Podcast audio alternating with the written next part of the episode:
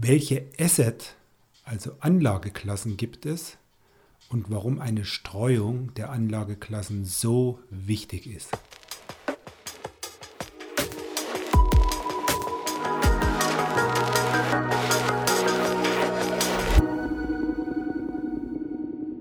Ein herzliches Hallo und willkommen zu meiner heutigen Podcast-Show, der Podcast-Show Nummer 9. Und heute erfährst du von mir, welche Asset, also Anlageklassen gibt es und warum du unbedingt darauf achten solltest, bei deiner Geldanlage diese Assetklassen zu streuen. Legen wir direkt los mit einer erstmal nur puren Auflistung der verschiedenen Anlageklassen, also der Assetklassen. Neudeutsch Asset. Und zwar gibt es zuallererst mal, und das ist was, was jeder von uns auch hat, das Bargeld, das Chiralgeld, die Spareinlagen. Also äh, Geld, ob jetzt in Münz, Schein oder wie auch immer Form oder eben auf dem Girokonto, was im Prinzip ständig verfügbar ist und was auch mal von der Inflation abgesehen keinerlei Schwankungen unterliegt. Assetklasse Nummer 2, das sind die Anleihen. Dazu zählen Staatsanleihen, dazu zählen Fremdwährungsanleihen, dazu zählen Unternehmensanleihen, alles Mögliche, was halt mit einem festen Zins und verbrieft ähm, aufgelegt ist. Und äh, ja, die Anleihen genauso wie die erste Assetklasse ähm, ja, da gibt es wohl im Moment bei den sicheren Formen dieser Anleihen nicht allzu viel zu holen. Hm, ich weiß gar nicht genau, die Bundesanleihe notiert, denke ich, bei minus 1 oder irgend sowas. Ne? Also du musst noch Geld mitbringen, wenn du dort investierst. Also das kann man im Moment so ein bisschen vernachlässigen. Nächste, die dritte große Assetgruppe sind die Immobilien. Dazu gehört natürlich die eigene Immobilie, wenn du schon so weit bist und die hast. Und dazu gehört aber auch die äh, fremdgenutzte Immobilie als Kapitalanlage. Vierte Assetform, vierte Assetklasse, der große Bereich des Beteiligungskapitals. Achtung, wichtig, wichtig, wichtig. Das ist die mit dem größten Risiko behaftete Anlageklasse. Beteiligungskapital, hm, das lässt sich am besten so beschreiben, äh, du kennst sicherlich dieses Format eines großen Fernsehsenders mit äh, V am Anfang und Ochs am Ende, ähm, die Hülle der Löwen. Und das, was dort gemacht wird, äh, die Beteiligungen der diversen Herren und Damen, das ist reiniges, reines Risikokapital, was dort investiert wird. Das heißt also, es kann unter Umständen auch alles weg sein. Die nächste Assetklasse, und da sind wir bei Nummer 5, das sind die Aktien. Unternehmensbeteiligungen in Form von Aktien, um da nur einfach mal ein paar gängige Beispiele zu nennen. Amazon, Facebook, Google, Procter Gamble, Berkshire Hathaway, Allianz, Lufthansa, Deutsche Bank, Deutsche Bank, gibt es die noch? Hm, ja, ich glaube, mit Erinnerungswert irgendwie äh, auf dem Börsenzettel gibt es die noch. Aktien. Und Aktien haben den Charme. Äh, viele Aktiengesellschaften zahlen eine Dividende. Und die ist unter Umständen auch sehr, sehr ansprechend. Äh, Beispiel dafür. Ähm, Coca-Cola. Coca-Cola kannst du als Aktie kaufen und da bekommst du im Schnitt so eine Dividendenrendite von 3 bis 4 Prozent. Und das ist doch schon eine recht spannende Größenordnung. Also zusätzlich zu der Chance, die du bei der Aktie äh, im, im Kurs erleben, im, im, in der Kursentwicklung hast, hast du dann eben bei einer Reihe von Aktiengesellschaften auch noch diese Dividendenzahlung, die im Prinzip einen regelmäßig wiederkehrenden Ertrag darstellt. Ich komme dann im Einzelnen nochmal speziell auf die Aktien und auch speziell auf die nächste Assetklasse, die Edelmetalle, äh, Untergruppe, sorry. Äh, die Obergruppe, also die Asset-Klasse heißt Rohstoffe. Und in die Rohstoffe zählen natürlich auch die Edelmetalle, weil das ist dann so auch das gebräuchlichste in diesem Bereich.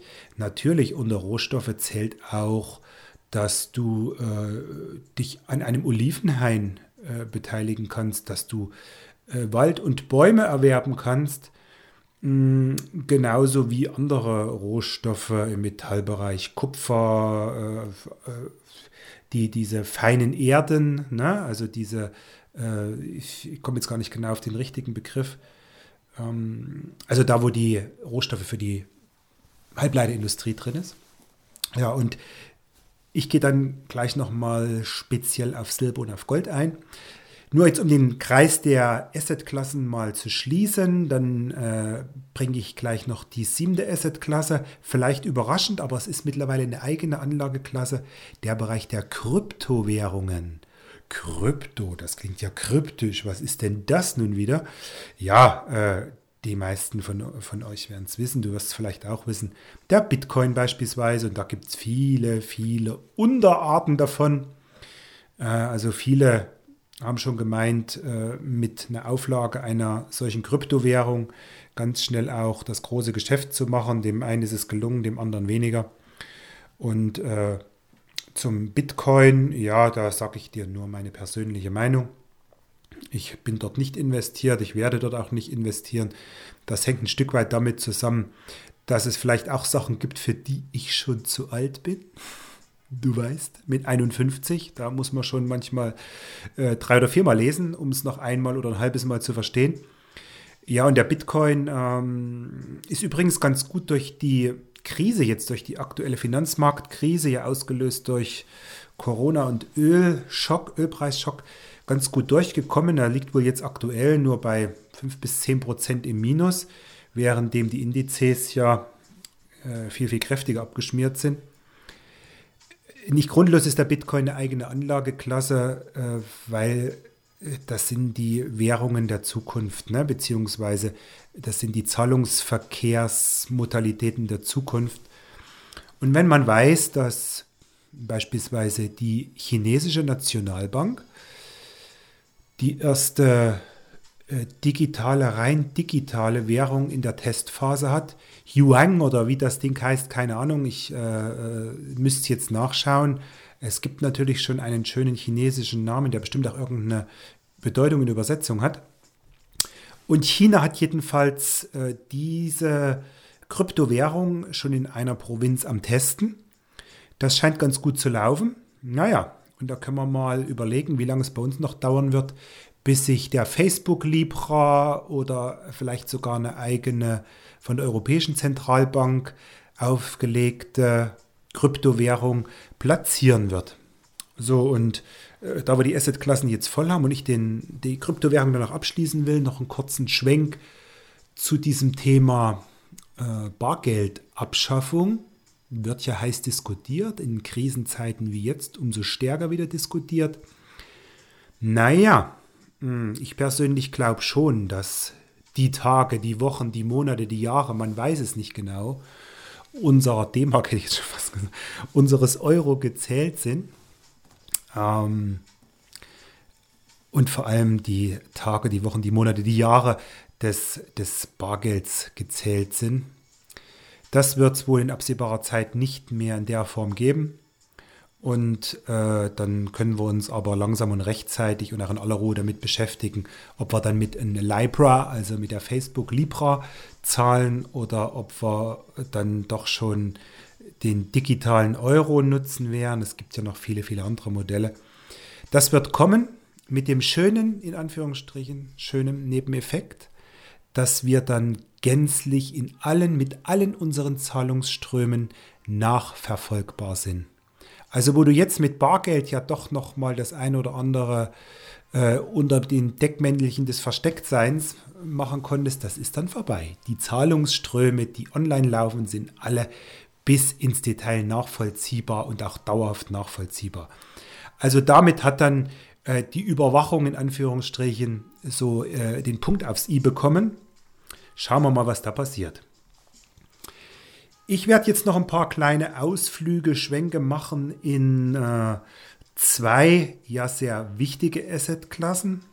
Warum wichtig? Warum ist die Assetklasse Aktien? Warum ist die Klasse, Assetklasse Edelmetalle wichtig?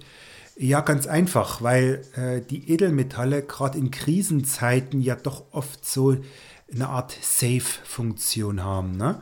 Also schau dir den Goldpreis an, der ist auf nie geahnte Rekordmarken gewandert. Ich glaube 1800 US-Dollar pro Feinunze. Ähm, Gold hat im Übrigen auch in der heftigsten Abschwungphase jetzt, also als die Corona-Krise so richtig am Arken und am Anfang war und es die Börsen und alles nach unten gerissen hat, war Gold mit 13 Prozent nur im Verlust schlimmstenfalls dabei und hat sich jetzt aktuell auch schon wieder berappelt und ist leicht im Plus. Na, also von daher ist da schon was dran an der, an der äh, werterhaltenden Funktion des Goldes.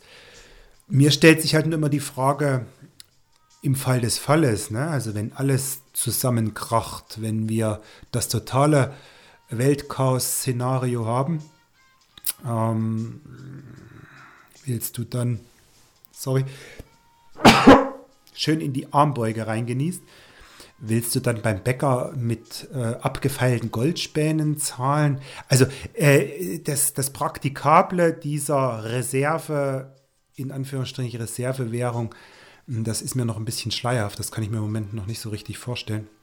Äh, das ist auch ein Grund, warum ich kein Gold halte. Ich hatte das mal über einige Jahre. Hm, naja, aber da muss jeder seine eigene Meinung dazu haben. Werterhaltend ist es auf jeden Fall und ganz besonders in solchen Krisenzeiten, wo auch die Währungen extrem schwanken und unsicher sind. Und ein weiteres Edelmetall spielt natürlich eine ganz erhebliche Rolle, vor allem als Industriemetall, und das ist das Silber. Äh, Silber, das sei auch noch mit genannt hier. Silber hat in der schlimmsten äh, Absturzphase jetzt in der Krise, in der aktuellen Krise minus 35 Prozent performt, also 35 Prozent verloren. Ähm, das ist schon heftig, wenn man weiß, dass äh, der DAX auch bei knapp 40 Prozent war. Also ist Gold natürlich auch entsprechend abgeschmiert. Äh, hat sich schon wieder gut berappelt und aktuell aber auch noch bei minus 15 Prozent. Naja, liegt ganz einfach daran, dass es halt ein Industriemetall ist wenn die äh, Volkswirtschaften weltweit runtergefahren sind und die Industrieproduktion runtergefahren ist, dann wird Gold nicht nachgefragt, dann geht der Preis natürlich nach unten. Ja, äh, zu den Edelmetallen nur so viel. Sie sind, äh, gehören schon auch zu einer ausgewogenen Mischung der Assetklassen dazu. Vor allem, wenn dann dein Gesamtvolumina im Anlagebereich eine gewisse Größenordnung erreicht. Also ich sag mal, wenn du im klassischen Aktien- oder äh, Investmentfondsdepot 100.000 hast und äh, überlegst, weiteres Geld zu investieren, dann gehört da schon auch mal 10% Edelmetalle mit dazu. Das mal so als Faustformel. So, nun zu meinem Lieblingsthema, der Assetklasse der Aktien. Jabadabadu, da ist ja nun einiges passiert in den letzten acht Wochen, kann man ja nun fast sagen wie viele Wochen haben wir schon Shutdown? Viel zu viele. Ja, ähm, ja und das ist natürlich spannend, in jeder Krise wieder spannend. Was machen die verschiedenen Aktien, was machen die verschiedenen ähm, Aktienfonds, Investmentfonds im Allgemeinen? Ähm, ja, und da macht es auch mal Sinn, sich einzelne Werte anzuschauen. Ich pick jetzt mal Werte raus, die ich hier vorbereitet habe, ähm, die dir mit hoher Wahrscheinlichkeit auch was sagen. Also ganz vorn dran und das natürlich auch nicht grundlos ist Amazon, Amazon. Naja, und warum ganz vorn dran? Weil das halt einfach einer der Konzerne ist, der die Krise nahezu unbeschadet überstanden hat. Woran liegt's? Ja, das muss ich dir nicht erklären, das weißt du selbst. Überleg dir nur, wann du die letzte Bestellung bei Amazon aufgegeben hast. Bei mir war es gestern. Ja, gestern aufgegeben, heute geliefert. Ich bin immer wieder fasziniert. Also für mich eines der geilsten Unternehmen der Welt. Ob es für den Aktionär, für den, der jetzt Unternehmensanteile äh, hält in Form von Aktien, das geilste Unternehmen der Welt ist, das sicherlich Geschmackssache. Denn Amazon hat noch nie, noch nie nicht, noch nie nicht, ich weiß gar nicht, wie lange es die schon gibt, gibt es aber, glaube ich, auch schon ein paar Jahre, noch nie nicht eine Dividende gezahlt. Also von daher regelmäßige Erträge, hm, man muss halt da wirklich auf, dies, auf die Kursentwicklung spekulieren. Äh, krisenbereinigt ist Amazon schon wieder im Plus jetzt. Ne? So, und dann schauen wir uns mal einen anderen sehr extremen Wert an, der dir auch was sagt. Google. Google. Google, Google, Google hat auch noch nie Dividende gezahlt ist aber eben auch ein sehr, sehr, sehr, sehr äh, namhaftes Unternehmen, was sich auch leisten kann, äh, einen Aktienkurs zu haben, also einen Aktienpreis zu haben, wo eine Aktie äh, zwischen 1000 und 1500 Euro kostet. Ja, und Google, Google ist es eben nicht gelungen, unbeschadet durch die Krise zu kommen, weil Google hat in der Spitze 31 Prozent verloren und liegt jetzt immer noch so bei minus 20 Prozent. Also da sieht man schon, dass auch bei diesen, bei diesen wirklich namhaften Riesendingern äh, von Aktiengesellschaften auch erhebliche Unterschiede zu verzeichnen sind. Und jetzt mal noch ein Beispiel für ähm, ein dividendenstarkes Unternehmen. Ähm, Procter Gamble. Procter Gamble, ja, die machen hier so äh, äh, Reinigungs, alles was mit Reinigungs- und Sanitärgeschichten zu tun hat. Ne? Also äh, das, was wir so alle im Supermarkt kaufen können, das äh, firmiert mit den einzelnen äh, Produktnamen, aber so oben drüber steht Procter Gamble. Ähm, die zahlen eine Dividende von äh, 2,7 Prozent im letzten Jahr also wir sind in einer Nullzinsphase, wo du für dein Geld nichts kriegst, wenn du es der Bank trägst. Warum trägst du es nicht zu Procter Gamble? Äh, Procter Gamble ist auch erschwinglich, kostet so um die 100 Euro die Aktie und hat zwar in der Spitze auch über 20 Prozent federn gelassen, also 20 Prozent Kursverlust jetzt, aber hat sich schon wieder berappelt und ist fast schon wieder ausgeglichen, also noch leicht im Minus. Äh, das sind Weltkonzerne, da brauchst du dir normalerweise gar keine Gedanken zu machen. Ne? So, und ähm, machen, wir, machen wir noch ein Beispiel, weil es so sehr extrem ist. Vielleicht schon mal gehört, das größte Beteiligungsunternehmen der Welt heißt Berkshire Hathaway. Und vielleicht sagt der Name Warren Buffett was. Er wird oft als genialster und erfolgreichster Investor der Welt bezeichnet, ist mittlerweile, glaube ich, äh, irgendwie zwischen 80 und 90 sowas. Ich kann es nicht genau sagen, auf jeden Fall betagt. Ist immer noch aktiv im Unternehmen, trifft noch meistens sehr, sehr sinnvolle Anlageentscheidungen und ist besonders gut, wenn es um die langfristige äh, äh, Anlageentscheidung geht. Also da lag er fast immer in der Spur und ähm, richtig. Und wenn ich sage Beteiligungsunternehmen, der macht also nichts anderes, als sich an den Großen dieser Welt, zum Beispiel an Coca-Cola, an McDonalds, äh, nur um zwei Namen zu nennen, zu beteiligen. Macht das halt sehr geschickt. Und jetzt halte ich fest, in der, in der Uranteilsklasse, also so wie Berkshire äh, ursprünglich mal aufgelegt wurde, halte ich fest, kostet eine Aktie, eine einzelne Aktie um die 280.000 US-Dollar für eine Aktie. Jetzt gibt es da aber noch die, äh, ich glaube, das heißt dann B-Share, also so eine, so eine kleine, äh, kleines Geschwisterchen davon.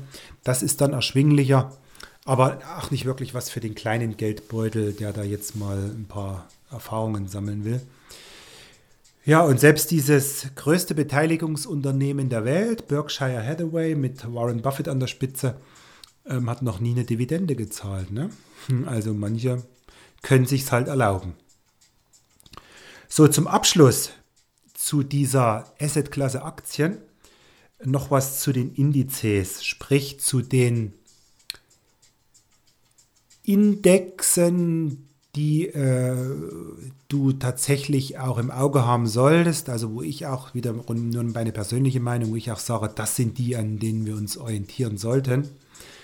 Ähm, klar, wenn du Deutscher bist und in Deutschland wohnst und lebst und arbeitest und so weiter, dann ist natürlich der DAX 30, also sprich der klassische DAX, das, äh, die Orientierungsmarke.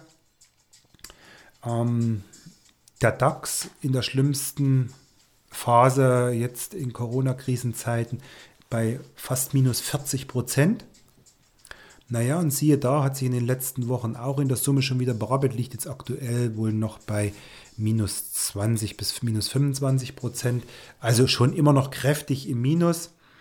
Ähm, naja, und wenn du dich vorhin erinnerst, was Einzelaktien, ne, zum Beispiel Amazon ist schon wieder im Plus. Also von daher, ähm, naja, ein Index hat noch lange nichts mit der Wertentwicklung einer einzelnen Aktie zu tun. Äh, gut, der Index deckt ja nun auch im, im äh, Beispiel des DAXes die 30 größten äh, deutschen Aktiengesellschaften ab. Da ist übrigens auch noch eine Lufthansa drin. Ne? Ich glaube, auch eine Deutsche Bank ist da noch drin. Naja, schauen wir mal, wie lange das noch gut geht. So, und der zweite Orientierungsindex, ähm, der SP 500, die größten, namhaftesten 500 amerikanischen Unternehmen. Und das ist für mich so der Leitindex. Ja, und äh, ähm, der SP 500, der war in der Spitze äh, bei 34 Prozent im Minus, also zwischen 30 und 35, hat auch schon wieder gut an Land gewonnen, ist jetzt aktuell noch bei minus 16 Prozent oder irgendwie in der Größenordnung minus 10 und minus äh, 15 Prozent. Ja, und die Unternehmen im SP 500, ähm, haben in der Summe ja sogar eine Dividendenausschüttung realisiert, die im letzten Jahr bei über 2% lag. Also von daher schon äh, auch eine spannende Geschichte, sich da mal mit einem Indexzertifikat zu beschäftigen. Was das ist, erzähle ich dir in einem der nächsten Podcasts, weil meine Zeit für heute ist jetzt abgelaufen. Ich sage Danke, danke, danke für die Zeit, die du mir wieder geschenkt hast. Und bitte dich erneut, bewerte doch diesen Podcast. Wenn es dir gefallen hat, gib mir fünf Sternchen bei Apple oder mach einfach äh, einen Post bei Facebook oder bei Instagram, Finanzdoktor bei Instagram, bei Facebook Experte für gesunde Finanzen, Dominik Ehlert und schreib rein, was dir gefallen hat und was dir nicht gefallen hat und was du dir ein Thema wünschst. Das hilft mir weiter, dein Feedback hilft mir weiter. Dafür bin ich wahnsinnig dankbar. Ich wünsche dir eine tolle Zeit. Ich wünsche dir gute Geschäfte im Bereich der Finanzen und solltest du eine Frage haben, wende dich vertrauensvoll an mich, an Dominik Ehlert, deinen Finanzdoktor deinen Experten für gesunde Finanzen. In diesem Sinne bleib gesund und bis bald. Ciao.